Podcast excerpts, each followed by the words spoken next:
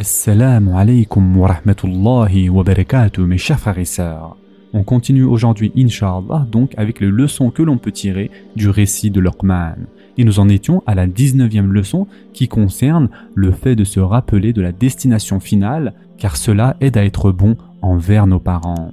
Mes chers frères et sœurs en islam, parmi les choses qui peuvent aussi aider donc le serviteur à mettre à exécution cette injonction divine, il y a le fait de se souvenir du retour vers Allah En effet, la personne bienfaisante envers ses parents se rappelle qu'il retournera vers Allah et qu'il obtiendra la récompense de sa bonté envers ses parents et de sa piété filiale, ceci augmente alors sa motivation à faire preuve d'encore plus de bonté. À l'opposé, la personne malfaisante envers ses parents prend conscience qu'Allah le jugera, puis le châtiera en raison de son mauvais comportement. Cela le dissuade donc de persister à commettre ce péché. Comme Allah dit dans le Coran, nous avons commandé à l'homme la bienfaisance envers ses pères et mères. Sa mère l'a porté subissant pour lui peine sur peine. Son sevrage a lieu à deux ans. Sois reconnaissant envers moi ainsi qu'envers tes parents. Vers moi est la destination. Surat Luqman, verset 14. Concernant la vingtième leçon, mes chers frères et sœurs, elle concerne le droit considérable de la mère et son droit prioritaire à la bonté et à la bonne compagnie. En effet, comme tout le monde le sait, il y a un hadith dans lequel un homme a interrogé le prophète sallallahu en ces termes. Ô envoyé d'Allah, quelle est la personne la plus digne de ma bonne compagnie? Le prophète sallallahu alayhi wa sallam répondit Ta mère. L'homme le questionna de nouveau Qui d'autre ensuite? Le prophète sallallahu alayhi wa sallam répondit une nouvelle fois Ta mère. Il réitéra sa demande. Qui d'autre ensuite? Le prophète sallallahu alayhi wa sallam lui répondit Ta mère. Il dit encore Qui d'autre ensuite? Le prophète sallallahu alayhi wa sallam déclara Puis ton père. Et ce hadith a été rapporté par Bukhari et Muslim. Ainsi, le prophète sallallahu alayhi wa a mentionné la mère à trois reprises consécutives car elle est la plus digne d'une bonne compagnie et en raison du fait que personne ne saurait procurer un bienfait équivalent à celui de la mère, ni s'en approcher même d'une quelconque manière. C'est pourquoi certains savants ont affirmé que ce verset constitue une preuve venant corroborer et appuyer le hadith du prophète dans lequel il a cité la mère trois fois consécutives. La raison pour cela est que dans ce récit, Allah a mentionné trois formes de bienfaisance de la mère envers son enfant.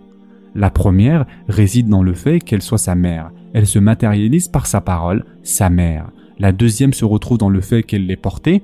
Elle l'a portée subissant pour lui peine sur peine. Et enfin la troisième est dans l'allaitement, quand Allah dit son sevrage.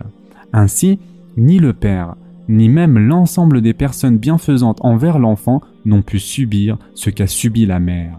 Et ceci exige de lui rendre le bien par le bien et la générosité par la générosité et également la considérer comme la personne la plus digne d'une bonne compagnie.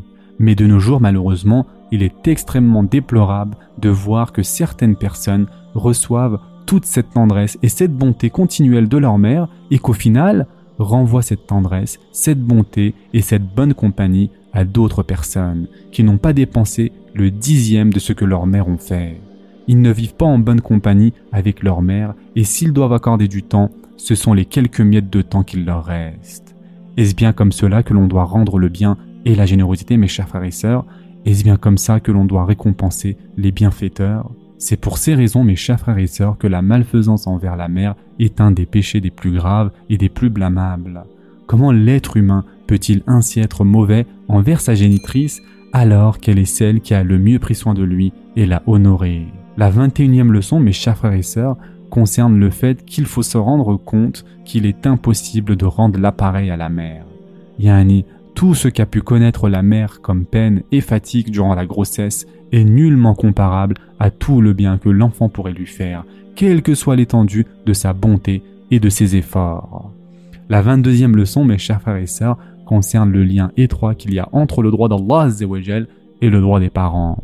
Yani, comme nous l'avons vu dans le verset, le fait que le droit des parents soit directement évoqué après le droit d'Allah indique sa grande importance.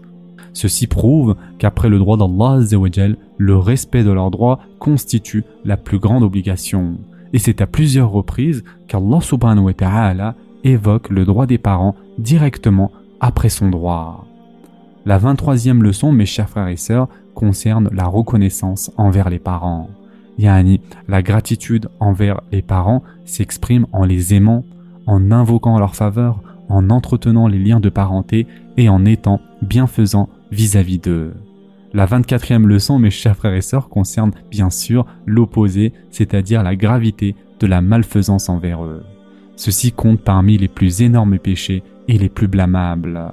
Et en effet, il a été rapporté dans les recueils authentiques, dans Bukhari et dans Muslim, que Ebu Huraira an relate, le prophète, sallallahu alayhi wa sallam, demanda à trois reprises, ne vais-je pas vous informer du pire des péchés? Les Sahaba répondirent, bien sûr, ô messager d'Allah. Le prophète, sallallahu alayhi wa sallam, dit alors, l'association à Allah et la malfaisance envers les parents. Et alors qu'il était allongé, il se redressa pour s'asseoir et il dit et les faux témoignages. Et il ne cessa de répéter cela au point où nous avons pensé si seulement il cessait. Et ce hadith a été rapporté par Bukhari et Muslim. Et enfin, pour terminer pour aujourd'hui, mes chers frères et sœurs, la 25e leçon concerne donc tout ce qui se passe par exemple en Occident et donc comment se comporter avec les parents lorsqu'ils sont mécréants. Allah dit dans le Coran Et si tous deux te forcent à m'associer ce dont tu n'as aucune connaissance, alors ne leur obéis pas, mais reste avec eux ici-bas de façon convenable, et suis le sentier de celui qui se tourne vers moi, vers moi ensuite et votre retour, et alors je vous informerai de ce que vous faisiez. Surat Luqman, verset 15. Par conséquent, l'enfant ne doit en aucun cas obéir à la mère ou au père s'il lui ordonne d'associer à Allah ou de commettre un péché. Cependant, il est nécessaire au même moment de leur tenir bonne compagnie. Ce sera tout pour aujourd'hui. En attendant, prenez soin de vous mes chers frères et sœurs et à très prochainement, Inch'Allah.